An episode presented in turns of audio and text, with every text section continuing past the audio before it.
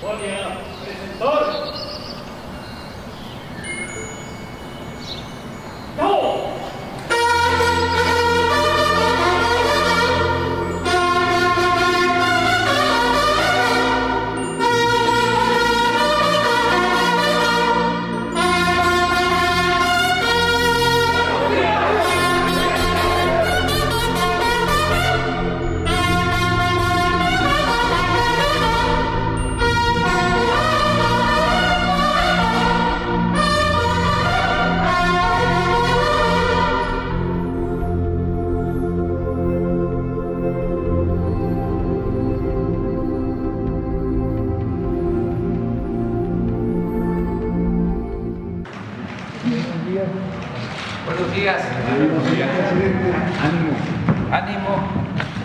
vamos a informar. Hoy miércoles corresponde eh, hablar sobre quién es quién en las mentiras de medios de información y eh, Elizabeth García Vilchis nos va a informar sobre esto. Y luego eh, se va a dar la información que aquí se ha solicitado sobre cómo se van a ir incorporando adultos mayores de 65 hacia adelante a la pensión, porque surgió la pregunta que si se les iba a pagar de manera retroactiva y cuándo. Entonces, por eso Javier May, secretario del Bienestar, y Ariana Montiel, subsecretaria, van a informarnos sobre cuál es el procedimiento que se está aplicando. Son los dos temas y eh, luego eh, preguntas, respuestas eh, informarles, ya se sabe, pero no está de más repetirlo. Mañana vamos a tener la reunión de seguridad y la conferencia en Mérida, Yucatán. Y el viernes lo mismo en Campeche, la reunión de seguridad y la conferencia. Son los dos días. De modo que hoy salimos eh, hacia Mérida por la tarde, noche, para estar temprano mañana en Mérida. Y luego eh, hacemos un recorrido por toda la península para hacer el trabajo de supervisión del tren Maya vamos a aprovechar eh, para eh, visitar todo el tramo, son 1.500 kilómetros. Vamos a recorrerlo, a sobrevolarlo por helicóptero, todo lo que se está construyendo, el terraplén principal, para ver los avances, cómo vamos en la construcción de esta gran obra. Entonces, empezamos con quién es quién.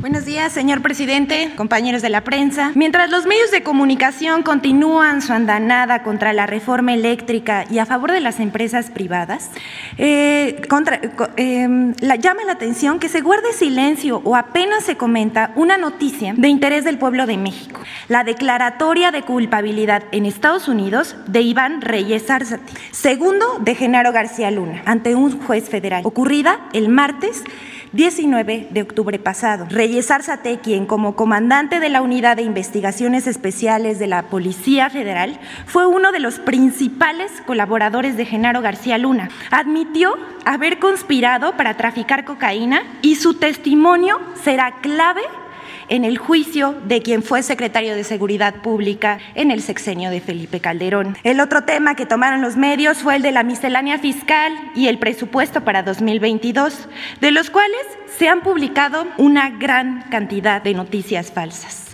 Bueno, iniciemos. Amarillismo fiscal con mentiras sobre el paquete económico 2022 para causar malestar en la sociedad.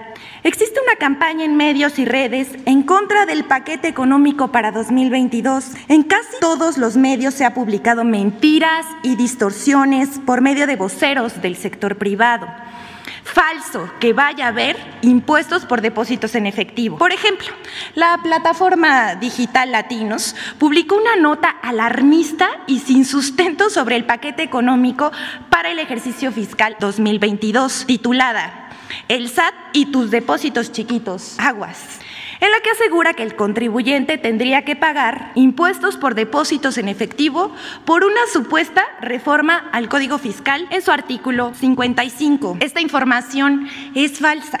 Infodemia MX, iniciativa del Sistema Público de Radiodifusión del Estado mexicano, desmintió la versión, pero el medio no se dio por aludido. Es importante destacar que no habrá impuestos por depósitos en efectivo. Lo único que cambió es una disposición según la cual ahora los bancos informarán al SAT antes del 17 de cada mes de los movimientos bancarios. Antes se hacía cada año. Otra falsedad que vaya a haber que vaya a eh, que se limiten las donaciones para las ONGs y fundaciones. Otra de las mentiras muy difundidas es que con la miscelánea fiscal se limitarán las donaciones a las organizaciones de la sociedad civil que se verán afectadas. Eso es falso. El 20 de octubre, la revista Etcétera publicó una nota en la que afirmó que la nueva miscelánea fiscal para 2022 planea la imposición de topes a donaciones de ONG. Por su parte, el norte alertó que caerán 40% las donaciones para las organizaciones de la sociedad civil de Nuevo León. O el economista que advierte que las ONGs dejarán de recibir 8 mil millones de pesos. El Universal dice que pondrán en jaque a las organizaciones de la sociedad civil, pero no es verdad. Todo es mentira. Las donaciones no van a sufrir cambios importantes. Las empresas son las que hacen las donaciones más importantes y deducen impuestos. Ellas podrán seguir haciéndolo, como hasta ahora. En eso no hay ningún cambio, con lo cual no se afecta el financiamiento que reciben las Y las fundaciones. La única limitación será para las personas físicas eh, que ahora podrán donar y deducir hasta el 7% de sus ingresos. Y es que había personas que donaban decenas y cientos de millones de pesos a sus fundaciones para no pagar impuestos. En 2020, el 95% de los donativos de personas físicas fueron menores a 30 mil pesos. Todo eso no se verá afectado. La siguiente, por favor. Exceso de mortalidad o exceso de falsedad.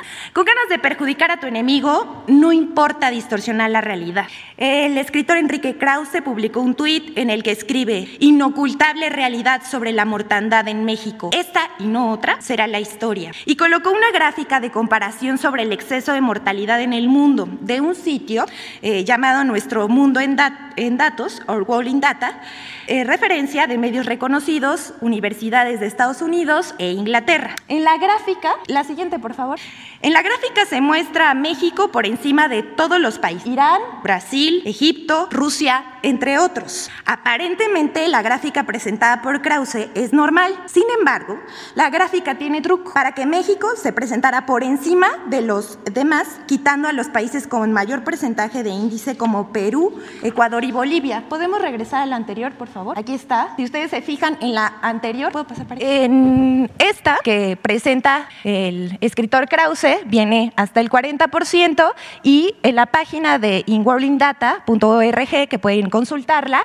está como eh, aquí dice add country, entonces uno puede quitar y poner eh, países para, que, para truquearla como aquí aparece. Entonces, la siguiente, por favor. Bueno, eh, apoyar, bueno, en este sitio ya les dije, se puede agregar y quitar países para compararlos entre sí. Por lo tanto, la gráfica de Krause tiene un truco, presentar a México como el país con mayor exceso de mortalidad y claro, para echarle la culpa al gobierno de México. Apoyarse en esta gráfica para hacer la crítica es una forma de manipular la información, pues la gráfica está sesgada. Aquí podemos, eh, aquí en esta podemos ver la gráfica considerando todos los países con mayor aumento de mortalidad.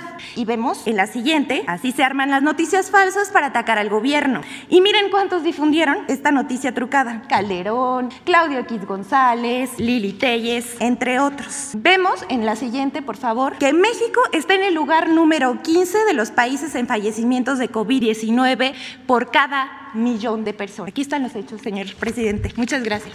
Por favor. Con el permiso del señor presidente y el secretario Javier May, buenos días. Vamos a platicar sobre la pensión de adultos mayores. Como ustedes saben, ya es un derecho constitucional gracias a la iniciativa del señor presidente y la aprobación en la Cámara de Diputados. Y hay un plan especial que se anunció en marzo de este año, por lo cual eh, en este mismo año pasó la pensión de 2.700 pesos a 3.100 pesos. Adelante. ¿Cómo ha venido incrementando la pensión eh, a lo largo del tiempo de que llevamos en el gobierno de México? Eh, en el 2018 lo que recibían los adultos mayores eran 1.160 pesos bimestrales. Se cumplió el compromiso de duplicar el monto de la pensión una vez que llegáramos al gobierno y en 2019 el monto de la pensión fue de 2.550 y también se adquirió el compromiso de que se iba a incrementar con la inflación año con año. Eh, para 2020 fue de 2.620 y para 2021 eh, en el presupuesto original fue de 2.700 pesos. Con el anuncio del plan eh, de incrementos para la pensión, en este año se incrementaron en el 15%, que fueron 400 pesos.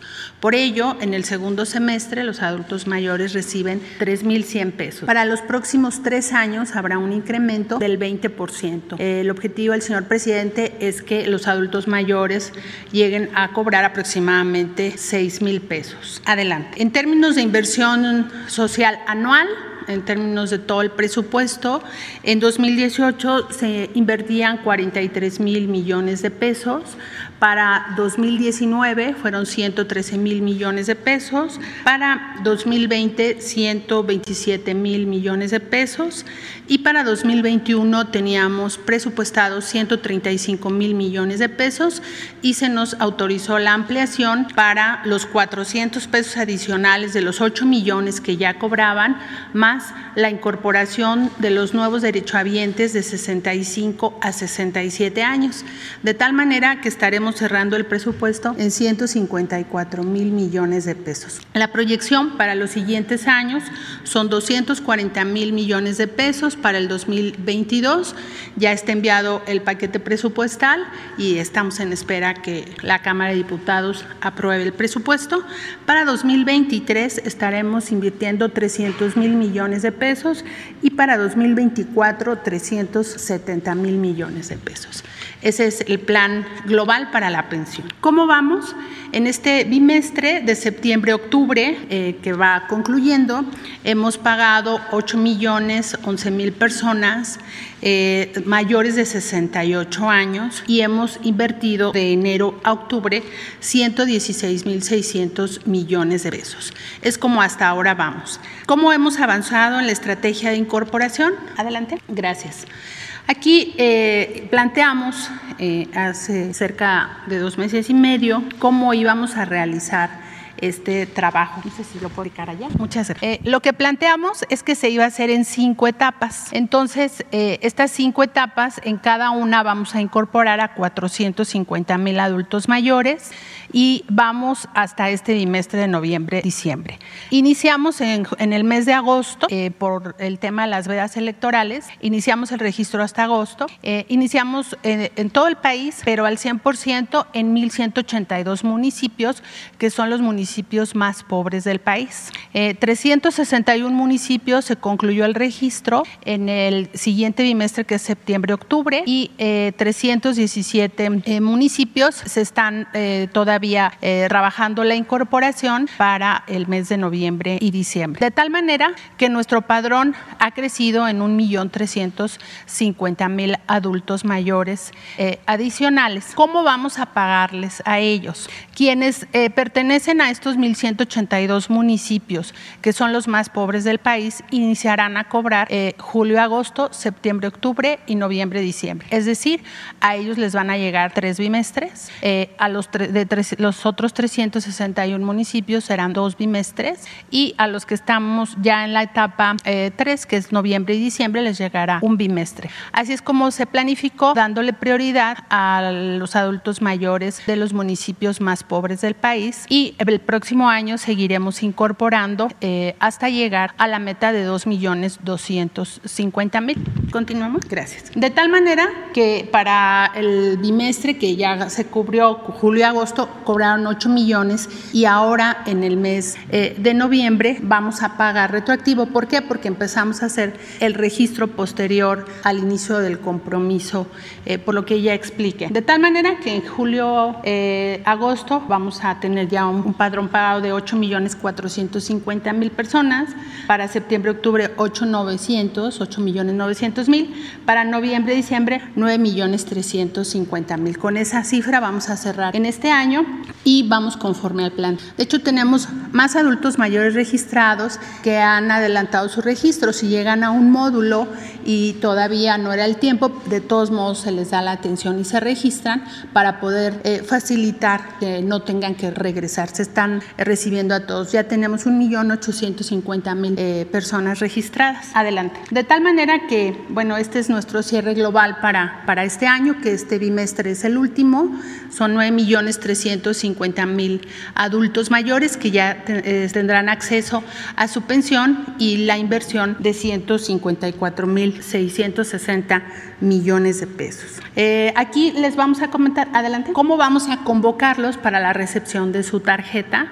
Eh, abrimos un link que es pensión.adultosmayores.bienestar.gov.mx y ahí pueden consultar cuando ya va a estar lista su tarjeta, van a capturar su CURP y ahí les va a salir lugar, fecha y hora. En este momento estamos iniciando con Ciudad de México y lo pueden consultar. La próxima semana se abrirá a nivel nacional y vamos a pedirles que eh, quienes tengan acceso a Internet y tengan un adulto mayor en su familia los ayuden. Y para quienes viven en las comunidades lejanas lo haremos como siempre lo hemos hecho a través de la convocatoria casa por casa para eh, facilitar la comunicación. Y también les estamos enviando un mensaje SMS. Ahora también estamos poniendo como requisito un teléfono celular para facilitar la comunicación ellos y lo quisimos traer el día de hoy para que tengan confianza de que es un mensaje de la Secretaría de Bienestar. Entonces, en este mensaje, por ejemplo, dice, Guadalupe Hernández recibirá su tarjeta de la pensión de adultos mayores el 4 de noviembre a las 12 pm en la alberca olímpica, como un ejemplo. Eh, para que los adultos mayores sepan eh, que es importante eh, que esta información es puntual, les estamos sugiriendo la hora, si alguien por algún motivo está enfermo, no puede ir en persona, ya saben que pueden mandar a su auxiliar que registraron cuando se anotaron para la incorporación. Estamos realizando todas las estrategias que nos permitan facilitarles el trámite a los adultos mayores. Es cuanto. Gracias. Ah, perdón, vamos a presentar un video. Cada vez son más las personas adultas mayores que tienen una vejez digna. La pensión es un derecho y podrán tramitarla a partir de los 65 años.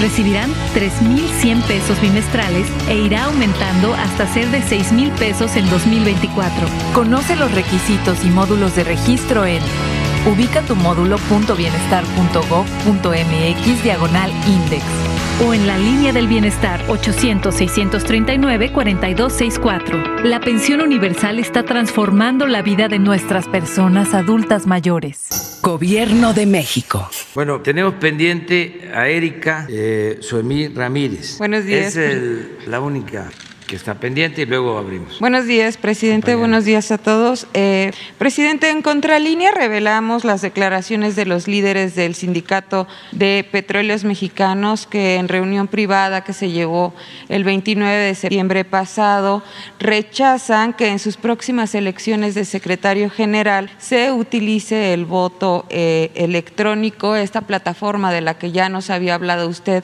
en la que ha depositado su confianza para la democratización de eh, eh, uno de los sindicatos más importantes del país.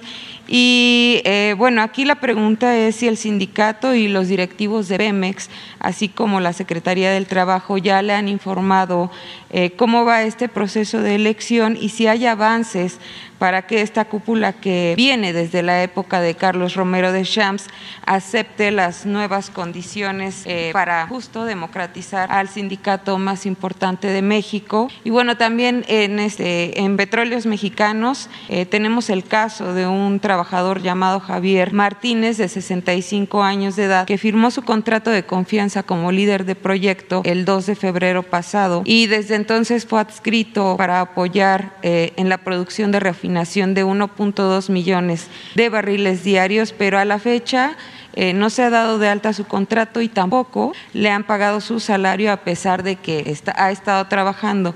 Esta decisión, presidente, depende de Marcos Herrería, director corporativo, que se niega a dar el trámite. Eh, sabemos que hay otras situaciones similares en esta dirección y me gustaría saber qué puede hacer este trabajador de 65 años que pues está esperando ya después de varios meses su pago y si le han reportado alguna otra eh, situación similar. Bueno, sobre esto último no tengo más este, información, pero le vamos a pedir al director de Pemex que nos informe hoy mismo y vamos a informarte a ti y a darlo a conocer sobre este caso, cuál es la situación. Y si es eh, justo que de inmediato se le active su eh, proceso laboral y no tenga ningún obstáculo. Entonces, hoy mismo. Gracias. Acerca de la elección, sí eh, sería conveniente que nos informara la secretaria del Trabajo, porque es algo importante no solo para el sindicato petrolero, sino para todos los sindicatos. Eh, estamos buscando un método de elección en el que el trabajador, de manera libre, sin presiones, en secreto, pueda votar por sus representantes, en este caso por el secretario general del Sindicato de Petróleos Mexicanos. Y es eh, que cada quien pueda en su teléfono marcar y votar, un mecanismo sencillo, seguro, democrático, libre para acabar con los fraudes en las elecciones de dirigentes sindicales y en todas las elecciones. Me habían informado que ya habían aceptado los eh, dirigentes del sindicato petrolero, pero no sé si cambiaron de opinión, de parecer. Entonces vamos a pedirle a la secretaria del Trabajo que nos informe sobre este asunto. También eh, pues se tienen que seguir todos los procedimientos, se lanza una convocatoria, todos los que reúnan los requisitos pueden ser candidatos y van a ser los trabajadores los que van a decidir. Se está contemplando un periodo para que se haga una especie de campaña y que todos los trabajadores conozcan a los candidatos, pero sobre todo las propuestas, porque no es el llegar al cargo y hacer lo mismo que se le cuestionaba o se le cuestiona al charrismo sindical. No es el quítate tú porque quiero yo y ahora la mochada ya la quiero recibir yo. No, es que ya no debe de haber mochada y no debe de haber corrupción y los líderes de los sindicatos tienen que ser representantes auténticos de los trabajadores, no líderes charros. Esto que sucedió durante mucho tiempo, que los líderes sindicales eran riquísimos, multimillonarios. Imagínense un líder sindical enriquecido, viviendo en mansiones. Pues justo Romero de Champs fue el Sí, ejemplo. y de otros. Entonces se debe de concluir, terminar, acabar con eso. Que nadie medre, que nadie eh, se aproveche de los trabajadores y que el Estado no tenga sindicatos favoritos, porque todo eso se impulsaba desde el gobierno. Se mantenía a todos estos dirigentes porque eran los que les ayudaban a carrear eh, personas para los mítines. ¿A dónde vas? Eh, ¿En qué trabajas? Pues yo soy el que le aviso a la gente cuando llegan los camiones y en las votaciones. Y eso no solo los dirigentes, ¿eh? sino hasta, lo he dicho aquí, y ahora que está la polémica tan buena sobre la UNAM, los rectores. Doctor Narro, una gran influencia en la UNAM de años, delegado del PRI en Ecatepec para lo mismo y sigue siendo muy influyente, años. Y hablábamos del otro rector, bueno, no rector, pero el que manda en Guadalajara, Padilla. más de 30 años, poniendo, quitando rectores. y con una feria de libro muy importante porque sin límite se utilizaba dinero público para atraer a los intelectuales más renombrados del mundo con todos los gastos pagados. Vargas Llosa, pues no falta a una feria de libro, pero habría que ver cuánto le pagan. Por eso, bueno, hasta premiaron al señor Padilla a la feria del libro, pero el que recibió el premio, creo que el príncipe de Asturias en España, fue el señor Padilla. Y todavía en su intervención, con tanta autoridad moral, hace un cuestionamiento a nosotros, al populismo, en el mismo eh, estilo, con la misma línea de Vargas Llosa o de Krause. Esto que estamos viendo. ¿Ustedes creen que a mí me sorprende el que Krause manipule una gráfica? Si se ha atrevido a decir mentiras históricas colosales. Se atrevió a decir que no había Porfirio Díaz mandado asesinar a tantas personas como otros presidentes. Se le olvidó el exterminio de los yaquis, como 15 mil yaquis asesinados. Se le olvidaron los mayas asesinados. Y dice en uno de sus textos, dice, el primer lugar lo tiene otro Díaz en cuanto a represión, Gustavo Díaz Ordaz. Pues no, es una mentira. Ya estamos en tu sección. Claro que este, reprobamos el autoritarismo de Díaz Ordaz y la represión estudiantil, pero lo de Porfirio Díaz es una cosa nunca vista. Fue como la segunda conquista. Querían acabar con los pueblos indígenas para quitarles las tierras, el agua, los bosques. Pero esto que les estoy planteando lo sostiene y no es porque es un ingeniero metido a historiador, no, es que no tiene escrúpulos y puede mentir. Entonces por eso no me extraña lo de la gráfica, el que se atreva a manipular una gráfica como está molesto con nosotros. Pero en fin, este... Y justo en este sentido, presidente, y para contribuir y continuar con el debate sobre la máxima casa de estudios, eh, y porque sabemos que a la, a la sociedad le interesa que esta universidad mantenga su excelencia académica, pero que también haya un manejo eficiente de los recursos públicos. Eh, le comento, presidente, que en 2015, eh, el último año de gestión del rector priista José Narro Robles, que usted acaba de mencionar, la Dirección General de Responsabilidades, Inconformidades y Registro Patrimonial, algo así como la Contraloría de la UNAM, elaboró un informe de 34 páginas bajo el número 01 diagonal 2015, en donde advertía de graves irregularidades en el manejo del presupuesto universitario y en la contratación de bienes y servicios.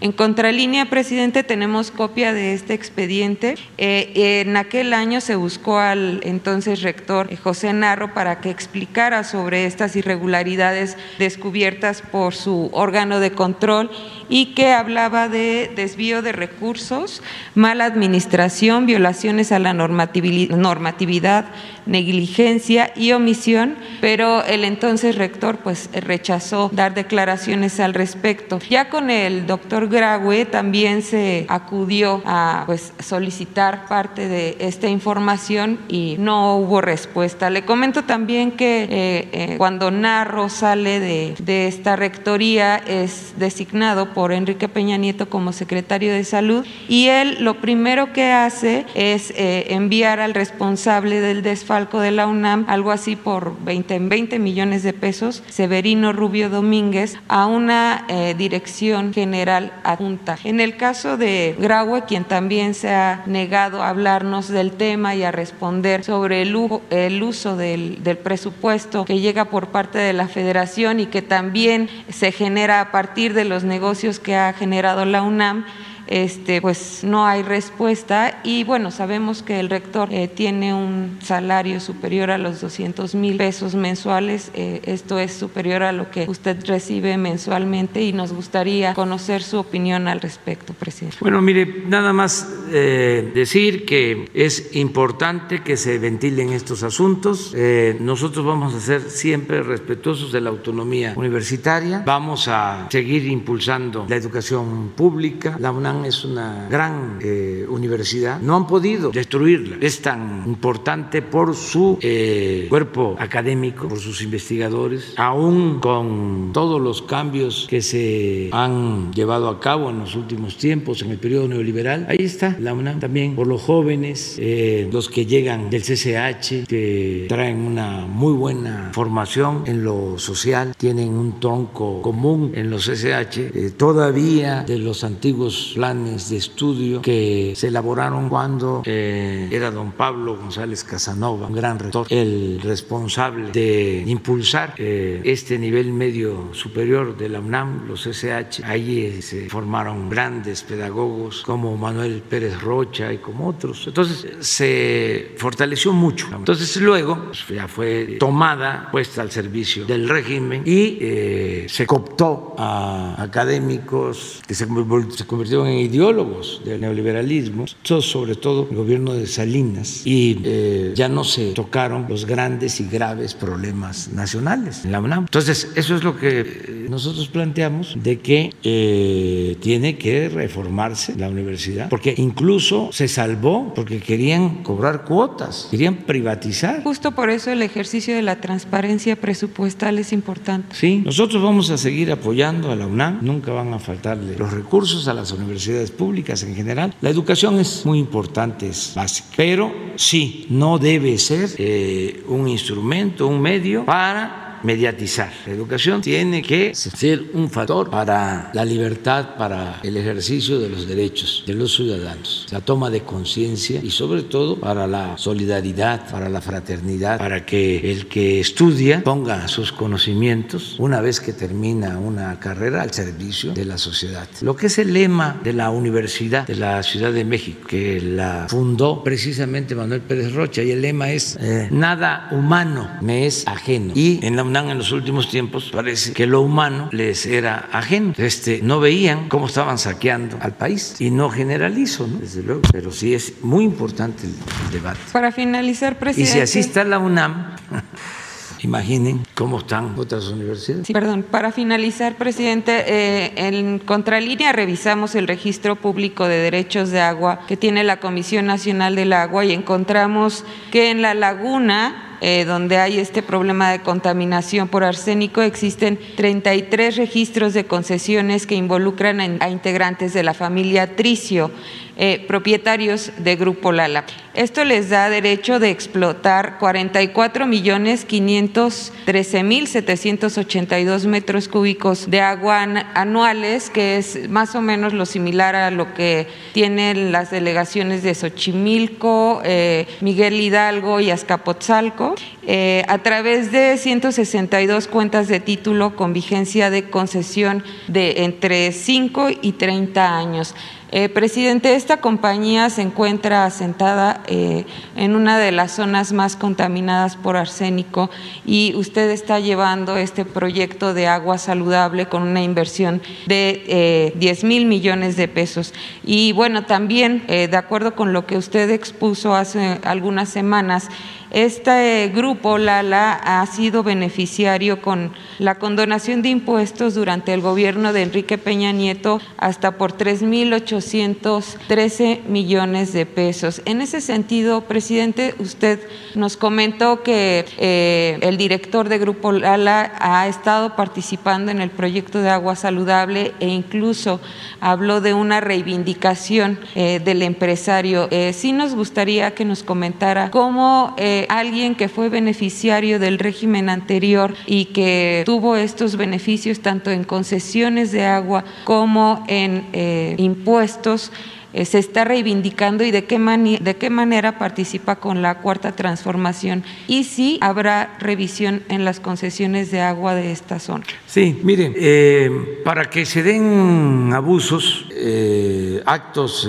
indebidos y hasta de corrupción, se requiere no solo de la actitud del empresario, sino de la autoridad. Si hay asociación delictuosa entre autoridades y particulares, pues se pueden eh, cometer abusos y puede haber corrupción. Pero todo eso ya se terminó. Ya hay una separación tajante, clara, entre lo que es el poder económico y el poder político. El gobierno es de todos, es de pobres y es de ricos, es de los que viven en la montaña de Guerrero y los que viven en las lomas, es de todos los mexicanos. Es un gobierno de todos, no es un gobierno faccioso, es decir, que solo atiende a una facción, a un grupo, a una minoría. Entonces, esto ya se está eh, entendiendo eh, por todos. Y cuando se daban eh, esas condonaciones, todos los que recibían esos apoyos lo hacían porque la ley se los permitía, era legal. Las concesiones siguen vigentes. vamos por parte. Era legal. Entonces lo que hicimos fue reformar la Constitución y prohibir la condonación de impuestos. Y ya se terminó. Pero las grandes empresas, los bancos que no pagaban impuestos, pues lo que hacían era tramitar condonaciones bajo cualquier excusa, pretexto o argumento y Hacienda les condonaba los impuestos, porque había ese mecanismo. Ya no existe, ya no se puede condonar impuestos. En el caso de los eh, permisos de agua, lo mismo, eh, era otra realidad.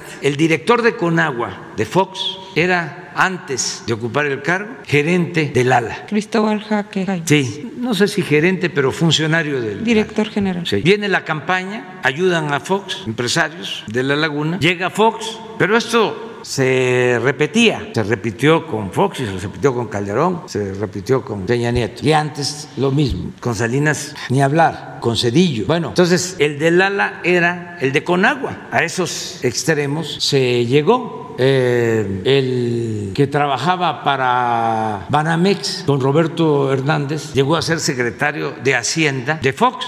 Francisco Gil Díaz. Y una de las primeras operaciones que hacen es que se vende Banamex a Citigroup y tenían que pagar de impuestos 12 mil millones de pesos. ¿Saben cuánto pagaron? Nada. Bueno, así era. Ahora han estado entendiendo de que ya son nuevas circunstancias y eso ya no se permite. Y muchos de ellos, yo lo reconozco y les agradezco, están cambiando de actitud y es de sabios cambiar de opinión. Y ahora están ayudando. En este caso de la laguna, ellos van a aportar de sus cuotas autorizadas un volumen de agua, porque es eh, urgente resolver el problema de la contaminación de arsénico en la laguna. No es posible tener plantas de tratamiento de arsénico para consumo eh, de agua, eh, para seres humanos. Además, ya con problemas, no quiero atribuirlo solo a eso, porque también la minería ha afectado, pero hay problemas de cáncer este, fuera de lo vamos a decir, normal, de manera atípica. Entonces, todos tenemos que ayudar. Qué bien que tocas el tema de agua eh, saludable para la laguna, porque tenemos ahí este, oposición de eh, políticos retrógradas, corruptos, que ni siquiera este, están entendiendo de que se trata de la salud del pueblo. Entonces, por sus intereses caciquiles y queriendo sacar raja, están tratando de impedir que se lleve a cabo el proyecto. Ayer tomé la decisión de nombrar a Gabriel García, que es senador, va a pedir licencia para hacerse cargo del programa de agua saludable, porque habíamos acordado de que no iba a haber problema,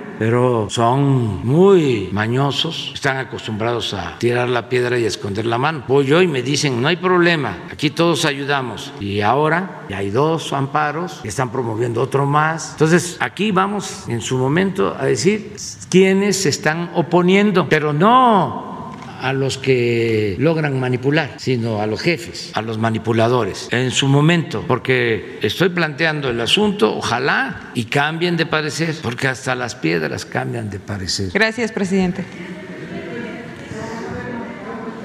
Él, y luego tú, y luego tú, y tú. Ya, y luego nos vamos para atrás. Presidente. Buenos días. Jonas, ¿sí se escucha?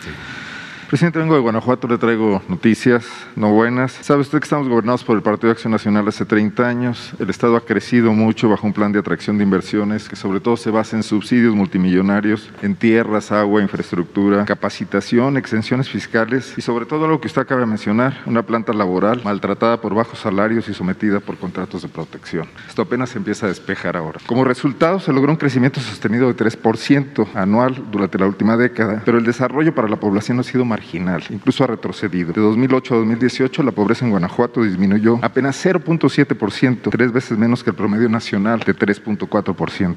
La crisis de desarrollo social frente a una industria poderosa y protegida parece alimentar el crecimiento de la violencia en Guanajuato. Existe un ejército de reserva para la delincuencia y los cárteles que asolan el Estado pueden reponer a gran velocidad sus bajas por detenciones o por muertes, lo que explica que no ceda esta crisis y que tampoco sea atendida. Pero hoy le quiero hablar de un asunto muy particular, un botón de muestra del tamaño de una catedral que exhibe la forma en que somos gobernados en Guanajuato y la mentalidad que apuesta todo a un crecimiento generador de desigualdad y injusticia. La pasada administración de León acaba de concluir este 10 de octubre, realizó una operación relámpago para un elefante reumático, fue bastante notable, que involucró a medio gobierno, cuatro dependencias, el pleno del ayuntamiento, para quitar un terreno de mil metros cuadrados a un jardín de niños público en una colonia popular. Lo hicieron pasar como un baldío inútil y finalmente se lo vendieron en subasta pública a un solo postor, que resultó ser un empresario inmobiliario, vecino de la escuela, en un clúster privado, en un fraccionamiento de lujo, que lo separaba de ella solo una barda, pero que además es amigo del gobernador y es quien le renta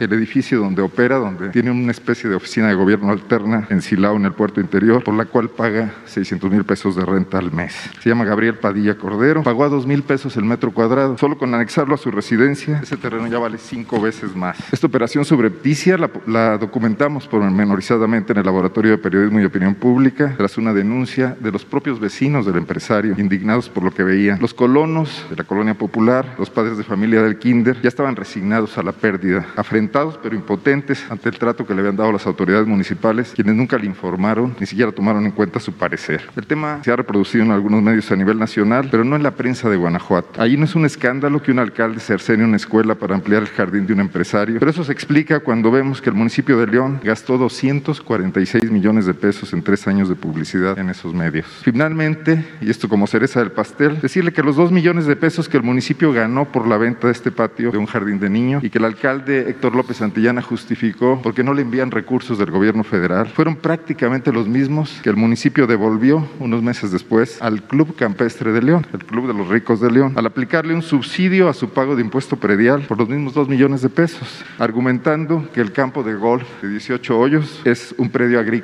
y ganadero, y no es sarcasmo, viene así en los documentos oficiales. Presidente, es un tema local, sé que no hay jurisdicción federal directa, pero el hecho de que se trate de una afectación a derechos de niños, al derecho a la educación, a espacios dignos en estos momentos, en un estado donde la violencia también se ha cebado contra los menores de edad, contra los niños, las niñas y los adolescentes, tendría que movilizar a instancias de todos los niveles. Me gustaría conocer su opinión sobre estos hechos y saber si habría disposición de su gobierno para acudir en ayuda de esta comunidad. Sospechamos que la investigación no va a ir muy lejos y les quieren ofrecer unas cuantas mejoras a cambio de que se resignen a la pérdida de ese espacio. Gracias, presidente. Bueno, este, como tú mismo lo señalas, es este, muy eh, difícil el que podamos nosotros legalmente eh, intervenir, pero sí podemos eh, ayudar orientando a los vecinos. Vamos a tomar nota de la denuncia. Aquí está Leticia Ramírez de Atención Ciudadana. Y ya el hecho de que tú lo denuncies aquí eh, ayuda mucho. Siempre sostengo eso. Porque estas cosas antes no se sabían. Y es creíble. Está perfectamente documentado. Además de que está documentado. porque es una forma de actuar. El conservadurismo es así. Exactamente. Este, este, aquí intervienen pues los mismos elementos que hemos repetido y repetido, ¿no? La hipocresía, eh, son capaces de hablar de honradez, de honestidad. Ellos decían que eh, los corruptos, y hay todavía quienes piensan así, eran los del otro partido, y ellos llegaron y resultaron... Los del PRI. Sí, y resultaron iguales o peores, nada más que hipócritas. Ayer hablábamos de eso, que los del PRI, pues, para ejercer mi libertad, mi derecho a manifestar mi libertad de expresión,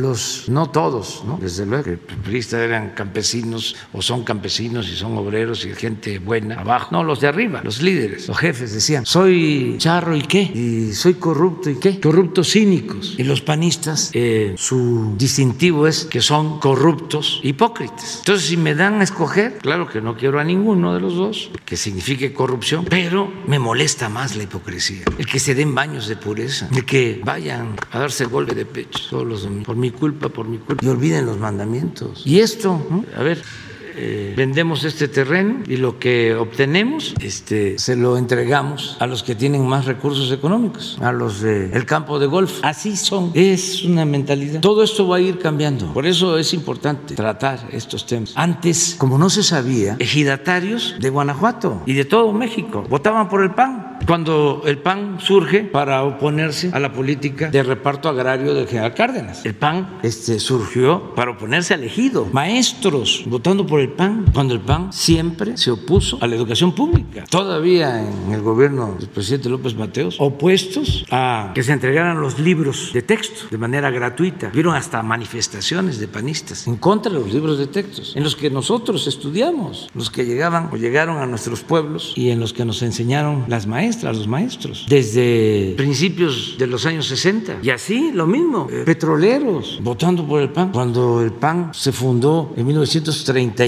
un año después de la expropiación petrolera, para oponerse a la expropiación petrolera. Pero no es culpar a nadie, no había información, tenían control. Ahí en Guanajuato todavía es muchísimo el control que tienen de los medios de información, de la prensa escrita, de la radio. Yo iba como opositor a Guanajuato, no me entrevistaba nadie, nadie, ni en los periódicos, ni en la radio. Era puro cuestionamiento. Y me acuerdo que una vez fui y de una estación de León, un conductor me hizo una entrevista y al aire me dijo, usted comenta de que aquí los medios son gobiernistas, en el caso de Guanajuato, panistas, pero yo le estoy haciendo esta entrevista y le voy a demostrar de que este, somos libres. Y me hizo la entrevista y cuestionadora, cuestionadora. Y yo contestaba, pero una rareza, o sea, toda mi vida de opositor, yo creo que me han entrevistado dos veces en Guanajuato, en el tiempo que fui opositor, dos veces. Y esa fue una vez. Por eso no se me olvida. ¿Qué creen que pasó? Corrieron al eh, que me hizo la entrevista, lo corrieron y me habló como a los 15 días, al mes, para decirme que cuánta razón tenía, que lo habían corrido por haberme entrevistado. A esos extremos. Pero el pueblo de Guanajuato se va a terminar de liberar. Al pueblo lo pueden engañar una vez, dos veces, pero no lo pueden engañar toda la vida. Por eso es muy bueno lo que tú haces y muchos más. Hay que denunciar todas estas cosas. Y acerca del modelo eh, eh, económico, yo creo que Guanajuato es un ejemplo de cómo este modelo fincado solo en el pie del crecimiento es cojo. Le hace falta el otro pie, el del bienestar, porque ahí han dado facilidades para que se instalen empresas maquiladoras y hay crecimiento económico, pero no ha habido bienestar. Se dejó de impulsar la educación pública porque también con la mentalidad que tienen había que poner al mercado la educación. Eh, el Yunque invierte mucho en educación y regularmente ha manejado la Secretaría de Educación. Sí, y, este, y ahí están las consecuencias. Un Estado con mucha descomposición social, porque la paz es fruto de la justicia. Si eh, se combate la pobreza, si se atiende a los jóvenes, si se impulsa la educación, si se garantiza el derecho a la salud, eh, se consigue la paz. Pero si se le da la espalda a la gente con la idea de que todo lo va a resolver el mercado y de que no debe de haber populismo ni paternalismo, porque lo que va a los pobres le llaman populismo o paternalismo. Y lo que va los del campo de golf, eso es fomento o este, rescate. Entonces, por eso eh, los niveles de violencia, la descomposición social, pero tiene que ir cambiando todo esto y nadie debe de enojarse si hablamos sobre estos temas y es muy bueno el debate porque no se pueden cerrar, eh, el que todo sea eh, autocomplacencia, que tengan el control de los medios en Guanajuato y que así estén manipulando. Ya no es fácil, porque ya están las redes sociales, eh, medios nacionales, aún la prensa convencional, eh, los medios de información convencional, este, llegan, además la verdad siempre se abre paso, llega hasta el último rincón. En el caso de Guanajuato, el municipio más pobre, abandonado, se llama Atarjea. Pues hasta allá llega la verdad. Una última pregunta, presidente, que me parece importante.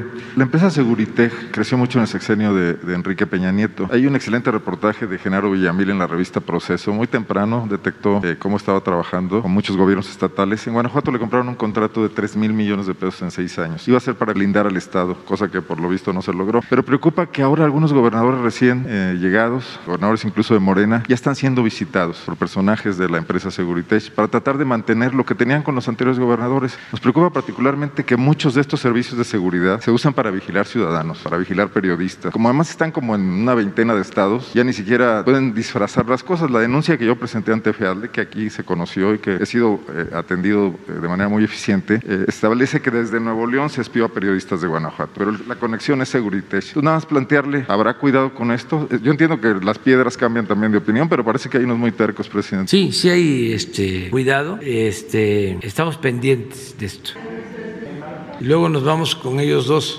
Luego ustedes. Buenos días, presidente Shaila Rosagel, corresponsal de Grupo Gili, el imparcial.com México, el imparcial de Sonora, la crónica de Mexicali y frontera de Tijuana. Eh, pues yo también voy a tocar un tema que tiene que ver con el agua, con el río Sonora, presidente. Eh, a principios de octubre, María Luisa Albores, titular de Semarnat, dio a conocer en Sonora en una reunión que tuvo con el gobernador Alfonso Durazo, que ya arrancaron los diagnósticos científicos del agua, suelo, aire y salud de los habitantes para arrancar con el plan de remediación del río Sonora después del derrame. Eh, mi pregunta concreta es si se van a tomar muestras a los habitantes del río Sonora para, para medir contaminantes en la sangre, que es lo que ha estado denunciando mucho la gente allá. Y también si se van a tomar muestras a cosechas y animales para saber qué tanto impactó el derrame en, en, todo esto, en las cosechas, en, los animales y en la sangre. Y también preguntarle cómo va a participar la empresa en la, en la remediación del río, porque la empresa desde 2015, un año después de que sucedió el derrame, pues anunció que ya había remediado el río. Entonces, ¿cómo, cómo va a participar la empresa? Sería mi primera pregunta. Bueno, vamos a estar eh, a mediados de noviembre en Cananea. Hicimos ese compromiso. Se está eh, elaborando un programa integral para Cananea que comprende eh, lo de el río Sonora, tiene que ver con la cuestión laboral, con programas de bienestar. Es un programa integral. Va a estar todo el gabinete del gobierno federal en Cananea. Yo voy a estar el día 9 en Nueva York y regresando, puede ser el 10, vamos a estar en, en, Cananea. Estamos viendo nada más eh, la logística. Voy a estar en Cananea y es probable que esté de nuevo en Temacapulín para lo de la presa de Zapotillo y en Colima. Voy a hacer una gira regresando de eh, Estados Unidos. Entonces, el compromiso que tenemos es estar ahí en Cananea y ahí se va a hacer la exposición del plan que tiene que ver con la contaminación del río y eh, las acciones de remediación, es decir, qué se va a llevar a cabo para limpiar el río de los contaminantes y cómo se va a atender a la gente afectada. Todo eso se va a tratar. La coordinadora de este plan es precisamente Luisa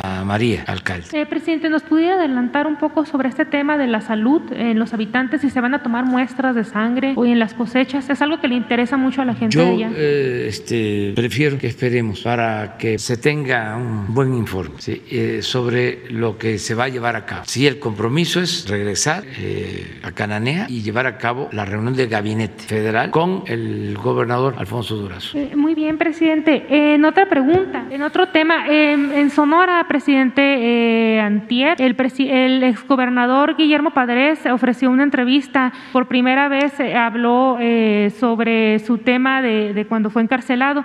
Él se dijo preso político del expresidente Enrique Peña Nieto por negarse a sus caprichos, así lo, así lo comentó en una entrevista, y a cerrar el acueducto Independencia para llevar agua Hermosillo. Él dice que fue víctima de su venganza a través de la estructura priista de Claudia Pavlovich. Acusó directamente al entonces eh, exsecretario de, eh, entonces secretario de Gobernación Miguel Ángel Osorio Chong de, de, ser quien le hizo esta petición, de citarlo aquí en las oficinas de Bucareli y pues hace todo un, un relato de, de, cómo fue esa, esa solicitud y, y, y que supuestamente lo, lo, amenazó. El ahora senador Osorio Chong lo negó en entrevista con el Imparcial, dijo que eso, esa, esa, es, esa cita nunca sucedió y que las declaraciones de Padres son para hacerse la víctima. Padres dice que Sonora no estaba listo para los cambios que él hizo y que se le, vin, que se le vinieron encima todos los, los, poderes fácticos y se compara en cierta forma con usted ahí en la entrevista. Eh, ¿Qué opina, presidente, de estas declaraciones que por primera vez hace el exgobernador Guillermo Padres? Bueno, yo creo que ya la gente de Sonora sabe ¿no? bastante sobre este tema. El pueblo de Sonora es un pueblo muy politizado. Eh, de ahí son los revolucionarios más destacados del norte de nuestro país, presidentes de la República, destacadísimos, y sobre todo la gente está muy despierta, muy consciente, ya saben, y fue lo mismo, eh, engaños y engaños, hasta que la gente dijo basta, y yo felicito al pueblo de Sonora porque ahora decidieron cambiar, porque era eh, PRI PAN, que al final resultaron ser lo mismo. Eh, en, en mi experiencia, cuando la elección de, de 2006 fue uno de los estados donde hubo más fraude. Era gobernador Burs y ayudó la maestra Elvester, como lo hicieron en Nuevo León, que era gobernador Natividad González Parás, eh, casillas donde habían 300 ciudadanos, las llenaron con 600 votos. Hay pruebas de eso. Se robaron la elección presidencial del 2006. Intervinieron todos ellos. Burs, la maestra Elvester, el gobernador que está ahora preso, Hernández de Tamaulipas, Natividad González Parás, todos se unieron PRI y PAN en el 2006. Y el PRI le ayudó al PAN en el fraude. Y en el 12 se volvieron a unir, nada más que el PAN le ayudó al PRI. Esto es de dominio público. Bueno, en el caso, por ejemplo, de la guardería ABC, se presentó el asunto justo en la víspera de una elección en Sonora. Manipularon el caso como sopilotes, traficaron con el dolor de las madres, de padres, y así influyeron para que ganara el PAN. el, PAN. la gobernatura, con lo de ABC. Ahí llega Guillermo Padres a la gobernatura. Sí, exactamente. Yo iba allá, y lo digo, entiendo bien a las madres, a los padres, mm, no querían hablar conmigo. Yo era opositor, porque este, encima de todo su dolor los manipularon. Y así fue esa elección. Ahí empezó con la idea de que se iban a dar los cambios. Y luego viene lo que ya conocemos, la compra de ranchos, los caballos pura sangre, etcétera, etcétera, etcétera. Entonces ya, como dicen, lo bueno es que el pueblo de Sonora dijo basta, ya dejó de eh, ser manipulado. Todavía ahora, en esta elección pasada, fueron allá todos a Sonora. Fue Claudio X González, fue el dirigente del PAN, el dirigente del PRI, el dirigente del PRD. Fueron todos allá antes, este, juntos. Bueno, un hermano de Bush declinó este, para apoyar la alianza conservadora, pensando que con eso este, iban a ganar. Entonces, lo que me da mucho gusto es la actitud del pueblo de Sonora. Ahora, la responsabilidad es de Alfonso. No tiene derecho a fallar.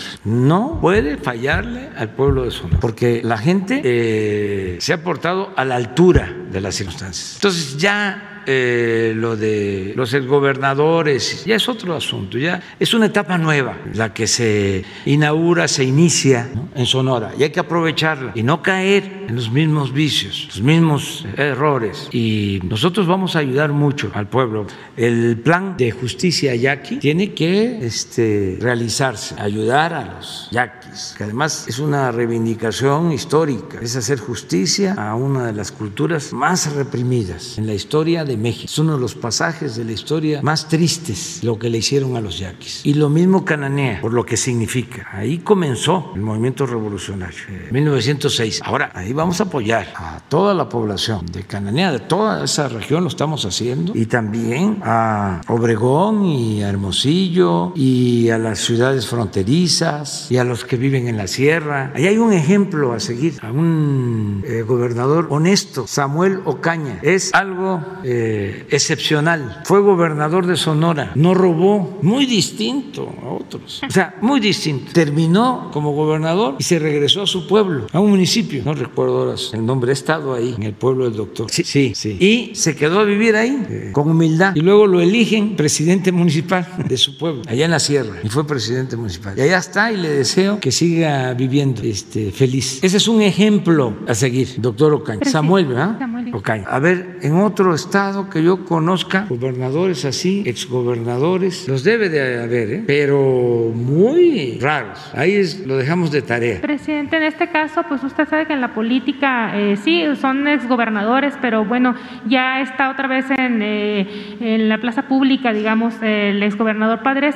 Esta historia que narró allá en Sonora en una entrevista es para manipular al pueblo de Sonora. Ya no se deja la gente, ya no funciona. Esa es la desesperación que tienen ahora los dueños de los medios de información, no todos, porque antes era lo que decía Lucas Alamán a mediados del siglo XIX, decía que decía Santana, véngase, después de que Santana había entregado más de la mitad del territorio nacional y se eh, había eh, trasladado al exilio a Colombia, los conservadores lo vuelven a traer. Y en una carta le decía, véngase, que nosotros manejamos aquí. La opinión general, se llamaba entonces, lo que luego se conoció como opinión pública. Le decía Lucas Alamán, venga, no tenga problema este, no va a tener problema. Nosotros manejamos los periódicos de la capital y de los principales este, estados de la República. Esto en 1853-54. Y regresó Santana y fue un desastre mayor que vendió todavía otra parte del territorio nacional, la Mesilla, 10 millones de pesos y los derrochó. Pero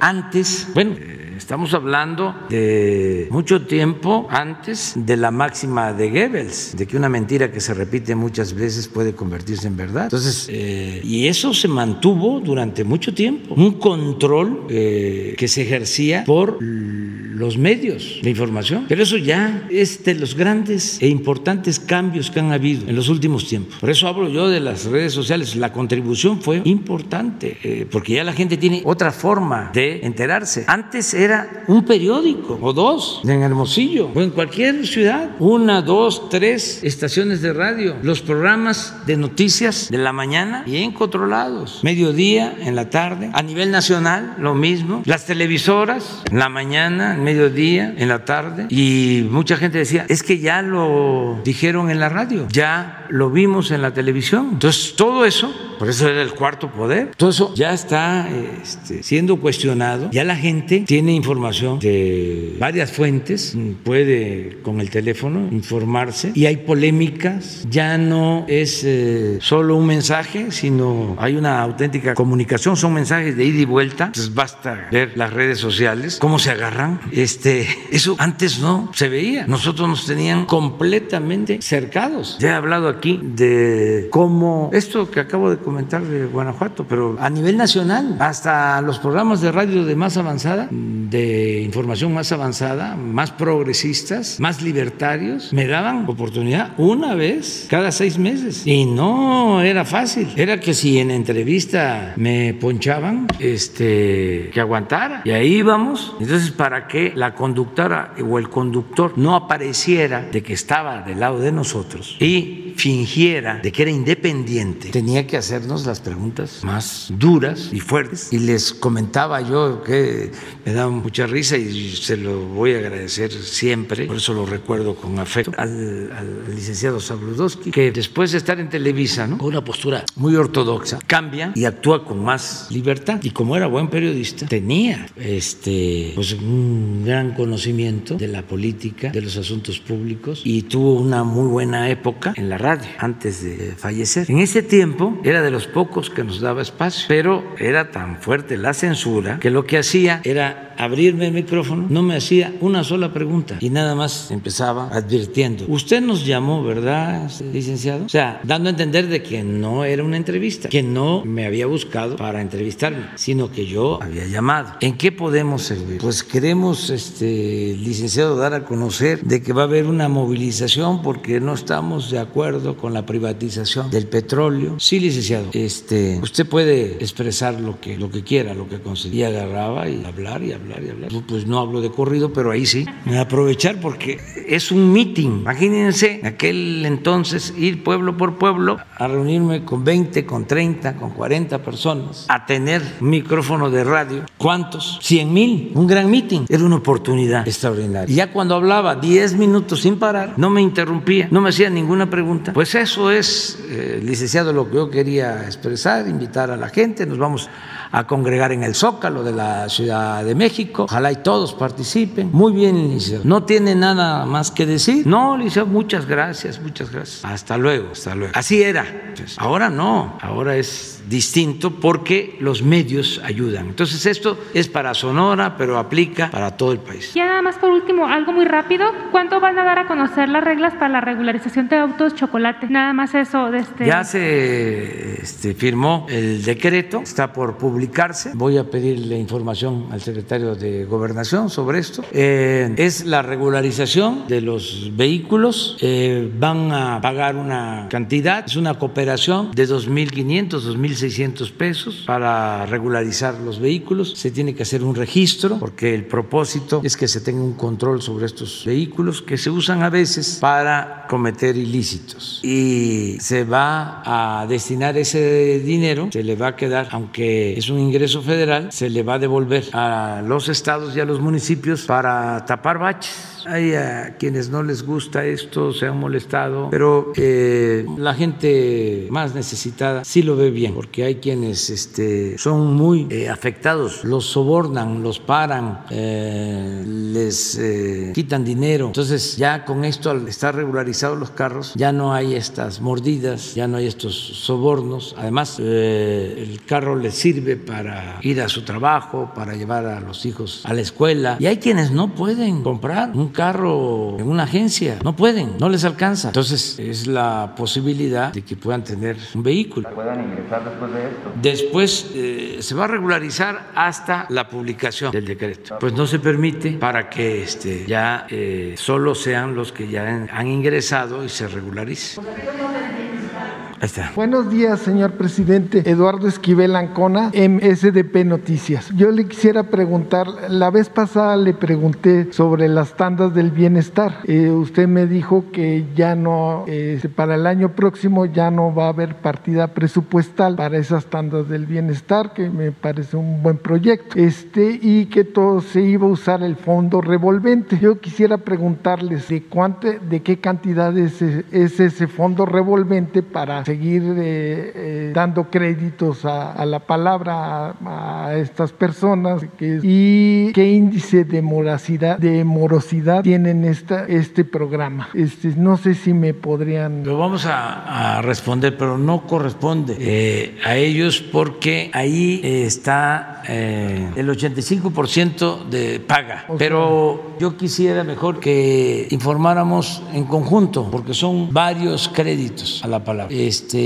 son créditos a pequeños empresarios, dueños de pequeños talleres, eh, quienes tienen un pequeño negocio, artesanos. Eh, Peluquerías. Ahora con, con, la pandemia se entregaron créditos a quienes eh, no despidieron a sus trabajadores inscritos en el Seguro Social, se les entregaron 25 mil pesos y vamos a hacer una revisión en conjunto, si te parece, y vamos a conocer el informe, porque de ahí puede salir de eso que ya se tiene como revolvencia. para financiar el programa del año próximo. Así, y si es suficiente ese dinero. Y es, yo creo que este, Jesús hacemos el compromiso ahí con Javier, con Tatiana, con Zoé, Rocío Mejía y te informamos. Bueno, en otra pregunta así rapidísimo, porque este, no hay un, eh, de ser aprobada la reforma eléctrica que usted envió al Congreso, ¿no habrá un riesgo de que este, las... Eh, las inversiones eh, del exterior se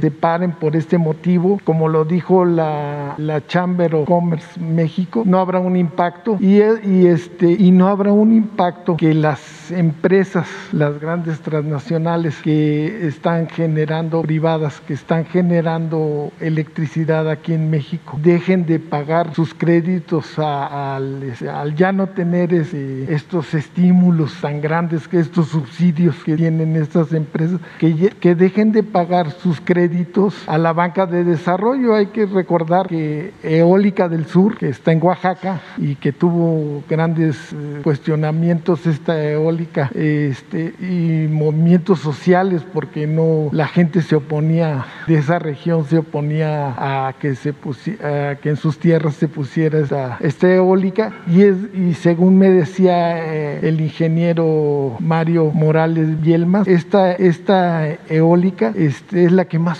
socios tiene. De a un dólar son más, son como 10 mil socios. O sea, de que les este, pagan de luz muy poco y, todo subsidiado. El, el, posteo, eh, eh, este, la transmisión no, las, no se las cobran, no les cobran muy poco. Entonces, este, y esta, esta eólica del sur, la inversión que tuvieron las empresas, este, eh, la inversión de riesgo para la construcción de esta eólica solo fue del 9%. Lo demás fue créditos de la banca de desarrollo, este, de, además de este, no, este, créditos no recuperables del Fondo Nacional de Infraestructura. Entonces, si hay, yo creo que sí puede haber un riesgo de que digan, ah, no, pues ya no me dejan, entonces ya no les voy a pagar porque ya no tengo de dónde. Esa sería mi pregunta. No, no, no hay problema, eh, este, porque nosotros lo que buscamos es garantizarles una parte del mercado, 46%, y con eso puede salir adelante. Y es eh, ordenar todo lo relacionado con eh, el sistema eléctrico, porque actuaron de manera muy responsable. Es algo parecido a los gasoductos. Lo he dicho en otras ocasiones, pero ojalá y se vaya internalizando el nivel de irresponsabilidad que hubo para hacer negocio con los gasoductos. Eh, inventaron de que se necesitaban 14 termoeléctricos termoeléctricas en el país. Y esas 14 termoeléctricas iban a requerir gas, de modo que había que construir las 14 termoeléctricas y contratar el gas para las 14 termoeléctricas. No hicieron las termoeléctricas, porque la verdad no era ese el propósito. Pero el gasoducto. Pero el gaso, los gasoductos sí, porque era el negocio que buscaban. Y con créditos de la banca de desarrollo también. Y también. Entonces, aun cuando se llegó a un acuerdo, eh, el gas que tiene la Comisión Federal es más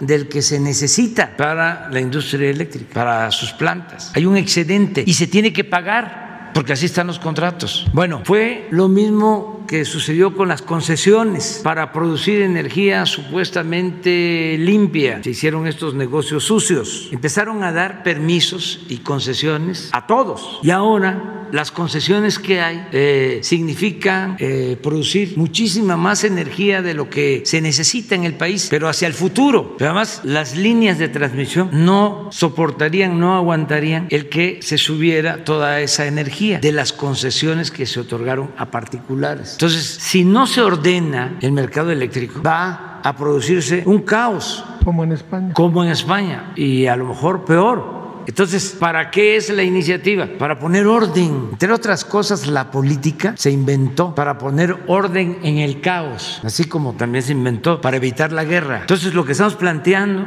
es vamos a ordenar el mercado eléctrico. Ya no es posible que de manera irresponsable se mantengan esos contratos, porque vamos a perder todos, todos. Yo le puedo decir a la gente que mientras estemos nosotros, no van a aumentar las tarifas de energía eléctrica. Vamos a sostener nuestros compromisos. Sí, pero nosotros podemos eh, paliar la situación dos, tres años y hacia adelante. Eh, quiebra por completo la Comisión Federal de Electricidad. Tarifas altísimas. Sí, este, se va a venir una situación gravísima. Entonces, ¿por qué no ordenamos? Y tienes razón. ¿Saben cuánto eh, tienen de crédito estas empresas particulares? 70 mil millones de pesos de la banca de desarrollo. Fue puro cuento de que si abrían el mercado de la industria eléctrica iba a venir inversión extranjera. No, es dinero del país. 50 mil millones de créditos se entregaron en Nacional Financiera y en Banco de Comercio Exterior. 50 mil millones. Y Banobras. Y Banobras,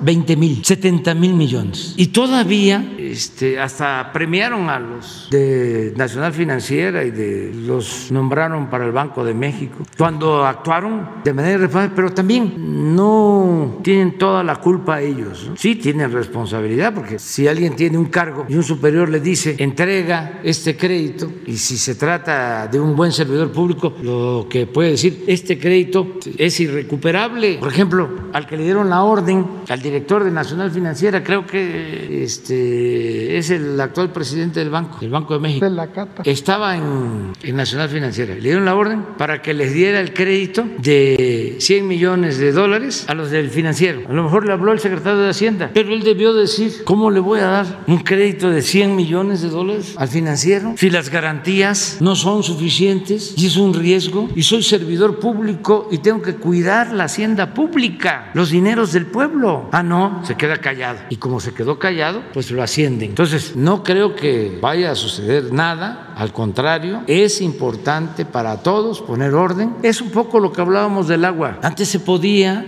si había influencias, si había poder económico de por medio, se podían sacar concesiones, ya no. Entonces vamos ahora a enderezar en tuertos. Vamos a buscar la forma de resolver el problema que nos dejaron, como el problema de los reclusorios, los gasoductos. Ahora tengo que enfrentar otro asunto, lo adelanto. Antes de que nos entregaran el gobierno, en vísperas, los cambios, entregaron concesiones de mantenimiento para carreteras. Imagínense, nosotros destinamos para darle mantenimiento a las carreteras públicas, que estamos cuidando que no se llenen de baches, 18, 20 mil millones de pesos. Y nos cuesta el mantenimiento contratados con estas asociaciones públicas privadas a 15 carreteras, 15 nada más del país, 15 mil millones. Toda la red le damos mantenimiento con 20 mil y 15 carreteras tenemos que pagar 15 mil millones anuales por esos contratos que se firmaron. Sí, porque estos contratos no solo es el mantenimiento, sino es la supervisión de otra empresa, pero también privada. Sí, o sea, de Querétaro a San Luis, la carretera eh, está eh, concesionada en su conservación. Entonces, vamos a hablar con las empresas. No queremos quitarles el contrato, sino lo que queremos es que nos ayuden a reducir los costos, porque están muy altos. Entonces, es parte de la pregunta. No va a haber ningún problema, eh, nos vamos a, a, entender. Ya me voy. Sí. Ya me voy, ya me Muchas voy. gracias. Este, nada más. Déjeme decir dos cosas. Dos cosas. Tú, tú te quedas para el miércoles. El miércoles. A ver, pues. Bueno, yo tengo que eh, hacer dos este, eh, planteamientos finales, además que me acuerdo. Buenos días, presidente. Pamela Ceballos, del Defensor Sin Censura, La Bandida y el Defensor de la Verdad. Y bueno, el día de hoy le quiero dar seguimiento al caso del robo de 37.956 unidades de medicamentos oncológicos sustraídos la madrugada del domingo 4 de octubre del año 2020, hace ya más de un año, en una bodega en Iztapalapa. Yo estuve investigando todo este caso desde entonces y mágicamente estos medicamentos fueron a parar hasta Guadalajara, Jalisco, como si alguien lo hubiera tramado desde los sótanos del poder de Guadalajara para generar desabasto de medicamentos de forma deliberada para dañar su gobierno. Lo sé porque tengo en mi poder los peritajes de los medicamentos escondidos en una casa y es increíble cómo el número de lote y piezas de esos medicamentos de Guadalajara coinciden con los que hurtaron aquí en la Ciudad de México.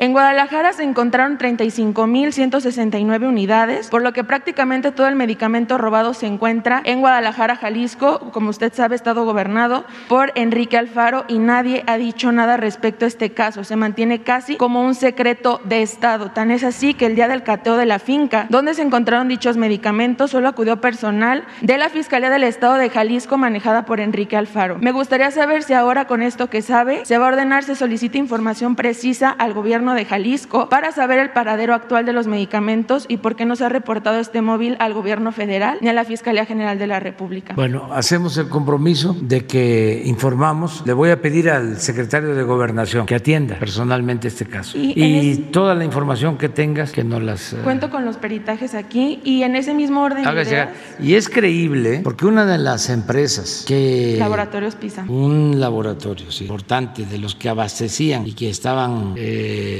bien apalancados es de allá de, de, Guadalajara. de, Guadalajara. Sí, por ese mismo caso hemos recibido advertencias públicas donde el gobernador Enrique Alfaro asegura que usted y su gobierno paga a mí, a mi persona, a mi equipo y a los medios que yo represento. ¿Usted puede confirmar o desmentir este dicho?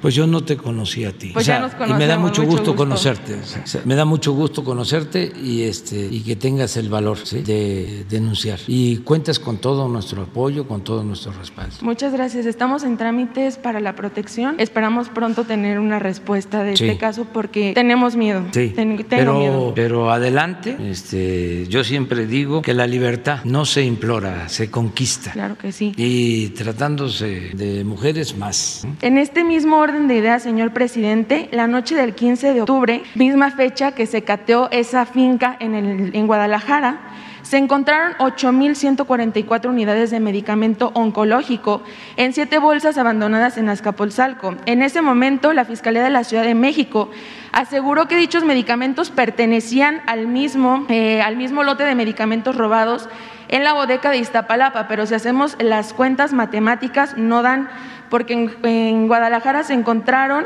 35.169 y en- aquí en la Ciudad de México se encontraron 8.144, lo cual nos da más de 43.300 unidades. Entonces tenemos un remanente de más de 5.360 unidades de medicamentos. Esto quiere decir, presidente, que o robaron más medicamento del que se nos informó o alguien intencionalmente dentro del gobierno de la Ciudad de México hizo este montaje con los medicamentos abandonados en bolsas de basura en Azcapotzalco para aumentar sus bonos políticos. Vamos a investigar, sí, y vamos a informar aquí sobre tu denuncia, si te parece. Muchas gracias, señor Muy presidente. bien. Miren, dos cosas ya. Este, una, agradecerle mucho a los legisladores, eh, diputados y senadores, porque ya se aprobó la eh, ley de ingresos y es eh, una ley que nos permite seguir eh, fortaleciendo las finanzas públicas. ¿Qué tiene esa ley en en esencia dos cosas. Una, que no hay aumentos de impuestos. Seguimos cumpliendo con el compromiso de no aumentar los impuestos. Ya tres años vamos para el 22 sin aumentar impuestos. Y lo segundo, hay ya un sistema de simplificación para que los pequeños comerciantes, pequeños empresarios, pequeños contribuyentes no tengan que hacer tanto trámite. Se simplifica completamente para los pequeños el pago de impuestos. Esto me lo pidieron empresarios de Monterrey, de una asociación de empresarios de Monterrey que me solicitaron que se simplificara y a lo mejor ya eh, no nos acordamos, pero en una convención nacional bancaria yo hice el compromiso de llevar a cabo una simplificación fiscal y es un hecho, es una realidad. Le voy a pedir a la directora del SAT que informe sobre las bondades de este nuevo sistema de simplificación. Por eso le agradezco mucho la confianza a los legisladores, a los diputados, a los senadores. Ayer ya se aprobó en el Senado, creo que 66 votos contra 46 según mi informe. Al aprobarse la ley de ingresos, ya lo que queda es aprobar el presupuesto, porque de acuerdo al procedimiento parlamentario, primero se tiene que aprobar la ley de ingresos. Es obvio saber con cuántos recursos se va a contar para tener el presupuesto, para financiar el presupuesto del año próximo. Entonces, es una muy buena noticia. Ya está la ley de ingresos y este corresponde ya solo a la Cámara de Diputados, porque es facultad exclusiva, aprobar el presupuesto el año próximo. Si se aprueba el presupuesto para el año próximo, que todo indica que no va a haber ningún problema, está garantizado el financiamiento para la educación, para la salud, para el desarrollo, para todos los programas de bienestar, garantizado el que van a poder tener sus sueldos todos los trabajadores al servicio del Estado, todos los servidores públicos, sean trabajadores de Pemex, Comisión Federal de Electricidad, soldados, marinos, maestros, enfermeras, médicos, todos, sin ningún problema. Tenemos eh, presupuesto suficiente y va a haber aumentos también en el presupuesto. Se está considerando ya aumentar el presupuesto mínimo tomando en consideración la inflación, que esto significa no perder presupuesto, sino que se tenga más presupuesto en términos cuantitativos y en términos reales lo mismo si eh, se considera la inflación. Tenemos también garantizado los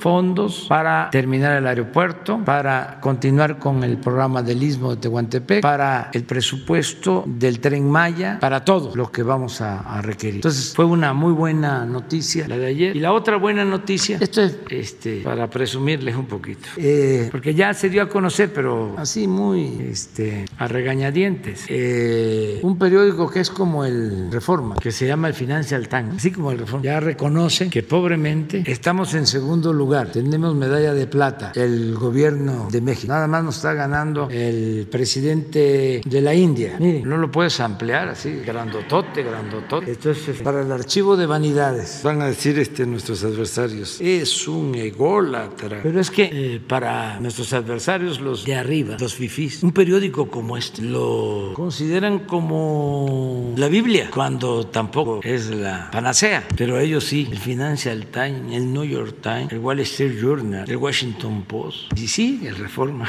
Pero miren, estamos en segundo lugar. Ahí está. Y esto eh, lo subrayo porque no es mi persona, es la confianza de la gente y es para orgullo de México. Nuestro país está bien calificado en el mundo y es un orgullo ser mexicano, un orgullo. Bueno, nos vemos.